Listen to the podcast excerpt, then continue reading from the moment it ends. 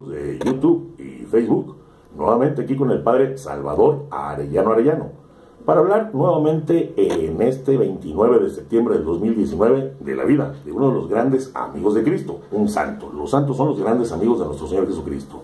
Y en esta ocasión el padre Salvador Arellano Arellano nos va a compartir sobre la vida, padre, ¿de quién?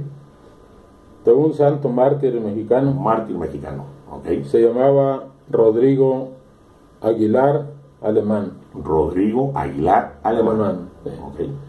Este hombre nació el día 13 de marzo de 1875 en Sayula, Jalisco. Sayula, Aquí cerca, cerquita, eh, donde hay pitayas también. Eh, Ingresó al seminario auxiliar de Ciudad Guzmán y de ahí se vino aquí a Guadalajara. no, Me brinco todo lo que es eh, su vida del seminario porque sería muy largo narrarla. larga. Pero él fue ordenado sacerdote el día 4 de enero del año de 1903 No, 1903. a 1903. principios del- del siglo. en el santuario de Guadalupe de aquí de Guadalajara. Y tuvo varios destinos en su ministerio sacerdotal. En concreto fueron siete destinos los que tuvo él. Eh, esos destinos eh, fueron los siguientes. Primero lo mandaron a San Pedro Analco. Tú no sabes San Mm, Pedro no, Analco, es un pueblito que está en las barrancas acá para el rumbo de la Yesca. Órale. Ahí estuvo, en la- ahí estuvo siete años Órale. en San Pedro Analco. Y luego de ahí lo mandaron a Lagos de Moreno, Ahí sí sé. Jalisco. Sí Ah. Y luego después a la hacienda de las Margaritas en Atotonilco, el Alto, Jalisco. Ahí estuvo cuatro años. Y después de ahí fue a, a la hacienda de las Palomas en Cocula, también estuvo ahí cuatro años. En Cocula, donde es el Sí, mariachi. sí, Cocula ujú. es el mariachi.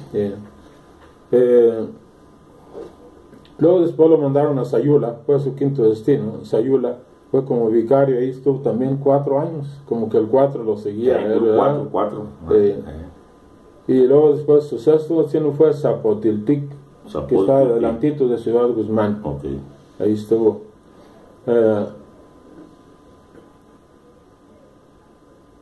Y cuando estuvo allí en, en Zapotiltic, eh, ahí permaneció pues buen tiempo y luego se le murió su, su señor cura y a él lo nombraron párroco de ahí. Fue su primera parroquia. su primera Ahí, parroquia, bueno, ahí como en- señor cura. El 14 de julio de 1923 23. fue cuando lo hicieron párroco de allí. Este sacerdote tuvo la dicha de hacer un viaje a Tierra Santa.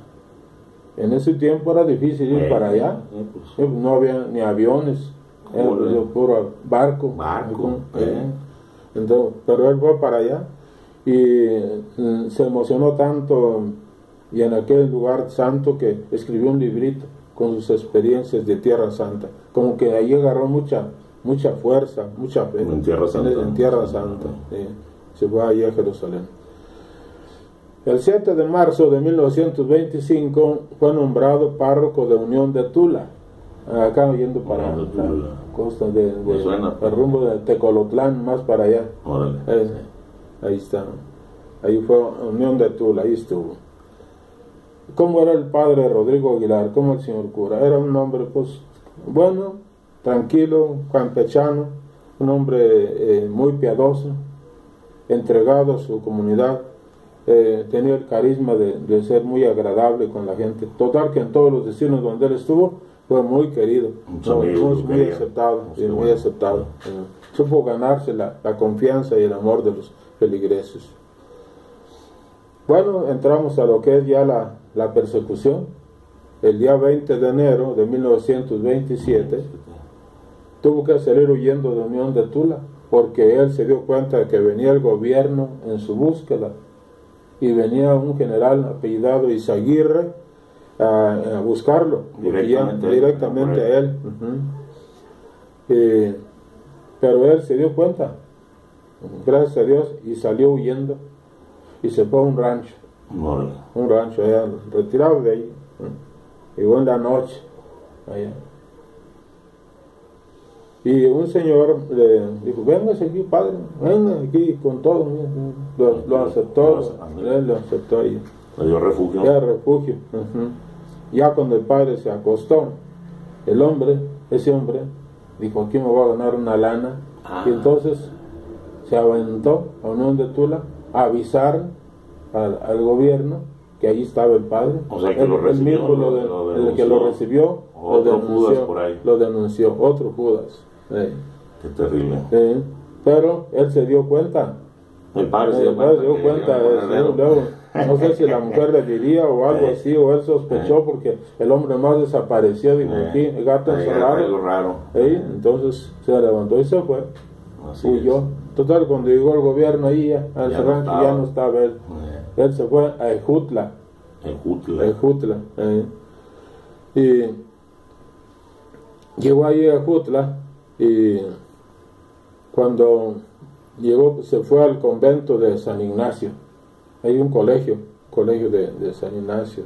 No sé, San Ignacio de. Loyola, me imagino. Sí, pues ser, fue, ¿verdad? Así eh, es. ya. Mm, pero los soldados eh, después se fueron a Ejutla A buscarlo, a buscarlo, fue para andaban detrás de él, se dieron cuenta que andaba para allá. Y el 27 de octubre de 1927, en una columna como de 600 soldados, llegaron a Ejutla. Eh, 600 para apresar a 100 uno. para apresar a uno. Eh. Iba el general Izaguirre ahí también. Sí. Y es que eh, fueron como a las 11 de la mañana. Y en, ese, en, ese- en esa tropa de soldados iba un hombre eh, que odiaba al señor cura. Ese hombre se llamaba Donato Arechiga. Donato. Arechiga. Arechiga. ajá.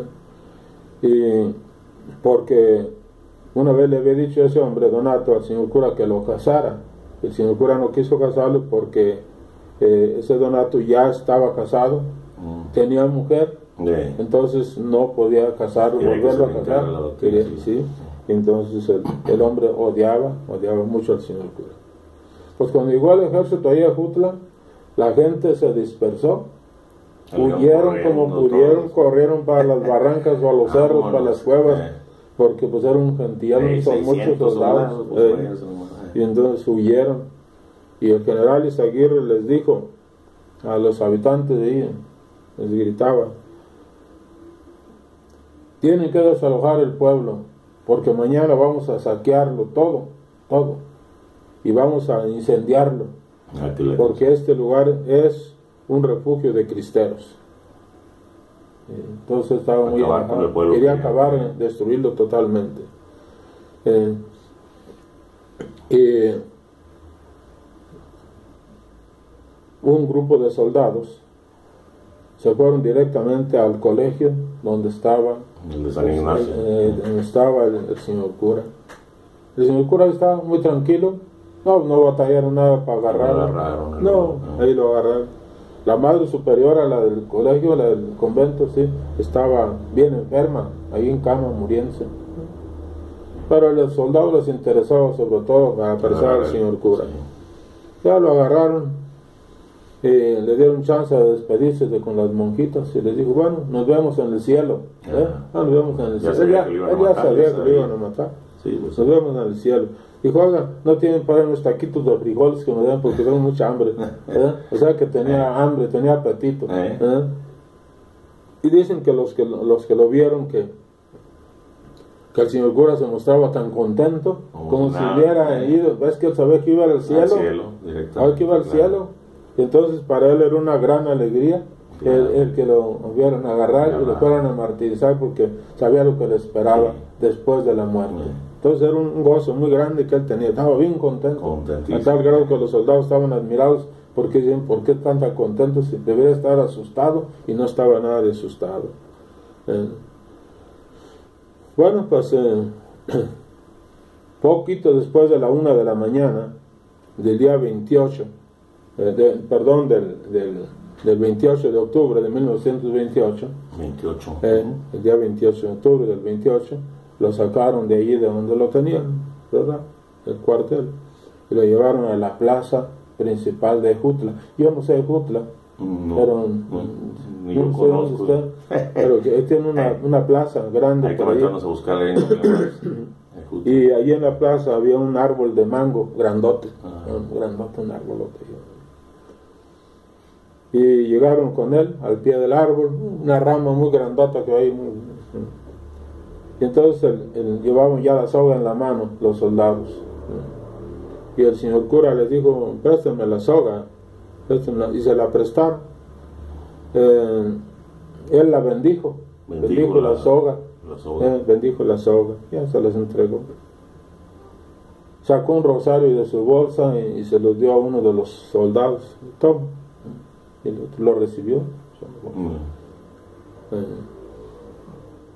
le echaron la soga al cuello, aventaron la soga a la rama y le gritaron, ¿quién vive? ¿quién vive? Ah, porque le habían dicho, si él gritaba, vive el supremo gobierno, no lo iban a colgar, Ah, que lo iban, que no le iban a hacer nada. Ajá. Eh, Si él gritaba, vive el supremo gobierno. Por eso le gritaron, ¿quién vive? Y él dijo, vive Cristo Rey y la Virgen de Guadalupe. Vive y entonces entre dos le agarraron la soga y bótelas para Arriba. la aventó. Un tironazo y la- Eh. le tuvieron un ratito y lo bajaron otra vez. Para hacerlo sufrir más. eh. ¿Quién vive? Le volvieron a gritar. Y él volvió a, decir, Cristo Rey y la Virgen de La Guadalupe. Virgen de Guadalupe. Sí. Y para arriba otra vez. Ah.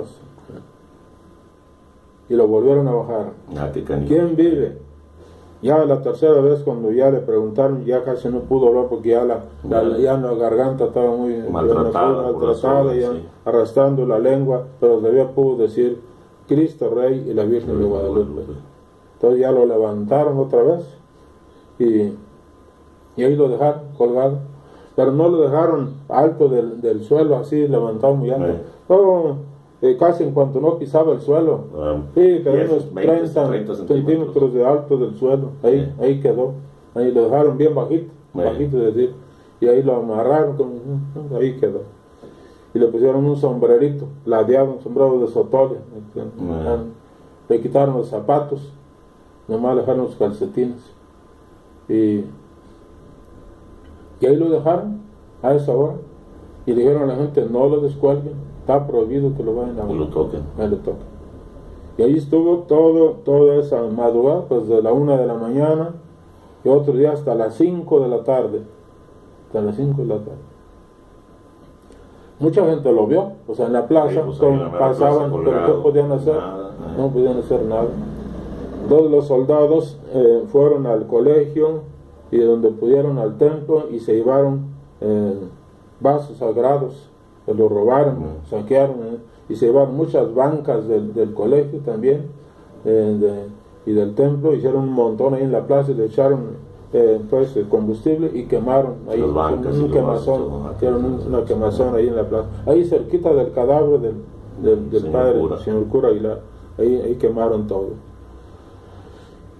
Ahí lo dejaron, mm, como digo, hasta como a las 5 de la tarde. Ya en la tarde, eh, unos señores pues fueron con el, el gobierno, el, el concreto el general, y le pidieron que les diera chancita de, de bajar el cadáver, ya para que estaba allí. Sí, que Eh, había muerto, sí. Eh, y entonces ya los soldados eh, ya le pedían, le dieron permiso y los hombres fueron y bajaron al, al cuerpo del, del señor cura. Mm, lo más lo, lo acostaron en una tabla y lo amarraron con una soga y se lo llevaron directamente al panteón. Ya no hubo velorio ni nada, porque ya para ese momento pues ya, Ya empezaba su cuerpo sí. ya a querer des- descomponerse. Sí. Lo llevaron al panteón. Y allí, sin caja ni nada, hermano, lo echaron La ahí tierra. en la tierra, ahí quedó. Eran unas piedras, una tabla, la tabla encima y luego tierra encima, y así quedó. Mm. A los cinco años sacaron sus restos de él y se los llevaron a Unión de Tula y ahí es donde están. Está el padre Rodrigo Aguilar Alemán. Pues eh, esta es la vida de brevemente de, de uno de, De- nuestros mártires. Él fue canonizado junto con los. Él fue junto con todos los Con todos. 25, ah, 25 sí, mártires. cinco mártires por el Papa. eh, debe estar pues ahí en, Sí, el, eh. en el templo, ¿cómo se llama? En el, el, el santuario de los mártires, eh, sus reliquias Sí, también. ahí están ¿no? las reliquias Hay también. Pero sería bueno ir a. Unión de Tula para. Tula. Los que anden por allá, pues lleguen a visitar al padre Rodrigo Aguilar. Ahí está en Unión de Tula. Y, y pueden comprar o ver en el internet su, su biografía más amplia que esto que yo les acabo de decir, pues háganlo. Ah. Los santos, la vida de los santos son para que nosotros aprendamos de ellos algo. se entrega a Dios nuestro Señor. Tratemos de De, imitarlos. de este padre, de Rodrigo ah, Aguilar, pues a mí me llama la impresión mucho la alegría tan grande que él sintió cuando iba a ser martirizado. Cuando iba a ser. Porque él sabía que, que se iba a encontrar en la, con la gloria de Dios. Fíjese, como siempre, como le decía, eh, hace rato hablamos del Evangelio del 29 de septiembre del 2019 sobre eh, el rico Epulón que lo bautizamos, este, y cómo eh, unos escogen ir al cielo y otros escogen este, pues, la condenación y con sus Sí. actos. Y él escogió, y bien decidido, hasta el final, por él, y esa alegría que sabía dónde lo llevaba Claro. directamente al cielo. Además, de este, que me sorprende, pues, como dice esa fuerza que tenía, pues es la fuerza de Dios en él. ¿Verdad? Cuando Dios ve que uno hace hasta lo que puede, hasta donde puede, con las virtudes. Por ejemplo, aquí está manifestando la virtud de la fortaleza. Fortaleza. Cuando él le aventó todo con su virtud de la fortaleza hasta donde pudo, en- entró el don del Espíritu Santo de la fortaleza para apoyarle y llevarla a grados muy altos, padre. Claro. A grados muy altos hasta estar contento, gozar, bendecir la soga con la que lo iban a colgar. Feliz el, el Señor. Pues ahí está. eh, cuando uno hace lo que puede, hace lo que debe y el Espíritu Santo viene en su ayuda, padre.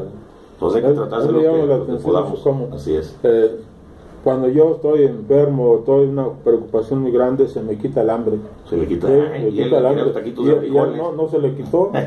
Total, tenía hambre. Hambre. Un taco de frijoles porque tengo Hambre. hambre.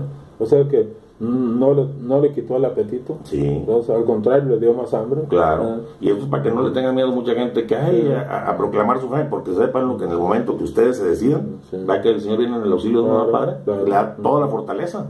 a Ah. toda la fortaleza. Yo me acuerdo también, bueno, a mí se me murió un hijo, y antes de que muriera yo veía niños enfermos de cáncer, y yo decía que el día que me pase esto me muero, y no aguanto y no resisto. Sí. Pero cuando me vino la situación y me encomendé al Señor, me dio tanta fuerza, pero tanta fuerza, padre, que el día del velorio, mucha gente se fue. Porque mi mujer y yo estamos contentos, Ah, velándonos sí. vivos, tenemos una alegría de Dios en nuestro corazón. Decía, mira, no lo querían, lo amamos con todo nuestro corazón, pero es la fuerza que Dios da para que Sí, nunca tengan miedo. Nunca tengan miedo. A mí me pasó una cosa uh, Sí. así semejante. Cuando se murió mi papá, Eh, en 1984. Estaba yo en, la, en, el, en el Camposanto, en el panteón, eh, bendiciendo la tumba de mi papá. Y cuando estaba ahí rezándole, entonces me dijo un señor, eh, oiga, ¿a usted qué le llamaba este hombre? Dije, era mi papá, era mi papá. ¿Cómo que tu papá? Pero usted ni se agüita, ni llora, ni nada. eh. Está muy tranquilo. No, ¿cómo va a ser su papá? Y usted no, no está triste, no, Eh. no se ve triste. Eh. ¿no? Pues así la, como nota uno la fuerza de Dios, el Espíritu de Santo, ¿verdad? ¿verdad? Que no les permite Ya de después que al Ya después ya- lloré yo mucho eh, por allá. Ya después lo suelta el Señor y ahora sí a chillar. Ahora sí, Pero qué, qué, qué fuerza, ¿verdad? O sea. Dios hay que tener mucha confianza en Él. Sí. Y la palabra, de- por eso decía el Señor siempre, lo primero que se aparecitó, no tengan miedo. No tengan miedo. ¿Verdad? Digo, porque yo me refiero, porque ahorita las cosas están poniendo muy difíciles en muchos aspectos. Sí, sí. Hay que pedir muchísimo por nuestro presidente de la República Claro. que se convierta. Ujú. O, o- ya no hay que decir más porque los hermanos, hermanos que se convierta. Que se y por todos y nos nuestros convirtamos sí, todos. y nos convirtamos todos, pero sobre todo por nuestras Ujú. autoridades, porque pueden venir cosas muy duras contra, Eh. contra la iglesia, pero no hay que rajarnos, no hay que echarnos para atrás. ¿Qué, qué dice Gandhi de la Eh. acerca del presidente? ¿Qué dice? Eh, eh, Si hay un idiota en el poder, los que lo eligieron están dignamente representados. dignamente representados, así es. Así, Así es. así, ¿Qué nos quiere decir? Todo el mundo podemos cambiar, por eso hay que o hacer mucha oración, ayuno, para que salgan esos demonios, por eso que salen con oración ayuno, por nuestros gobernantes. Claro. Estamos en un momento difícil también, no estamos en 1927, de la No, pero, pero vienen las cosas más o menos dificilones. Sí, sí. Ya mismo ya se aprobó el aborto en, Sí. en Oaxaca, se aprobó en el DF, que piden al Señor que saque todos esos demonios y solamente con ayuno, oración y confiando siempre en Dios podemos saludar, Padre. ¿Y? ¿verdad? La confianza. Les voy a dar la bendición. Muy bien, Padre, le agradecemos. Sí, sí. La bendición de Dios Todopoderoso, Padre, Hijo y Espíritu Santo, desciende sobre ustedes, los acompañe. Amén. Pues muchas gracias, mis amigos de YouTube y Facebook. Este, nos vemos la próxima semana, si Dios quiere, ya en, en octubre, aquí con el Padre Salvador Arellano y Arellano, si nos lo permite, y si Dios nos da eh, también. Nos veremos por aquí para platicar de otra de las vidas de los grandes amigos de nuestro Señor Jesucristo. Se despiden de ustedes el Padre Salvador Arellano Arellano y su amigo Chente. Bye bye. Hasta la próxima.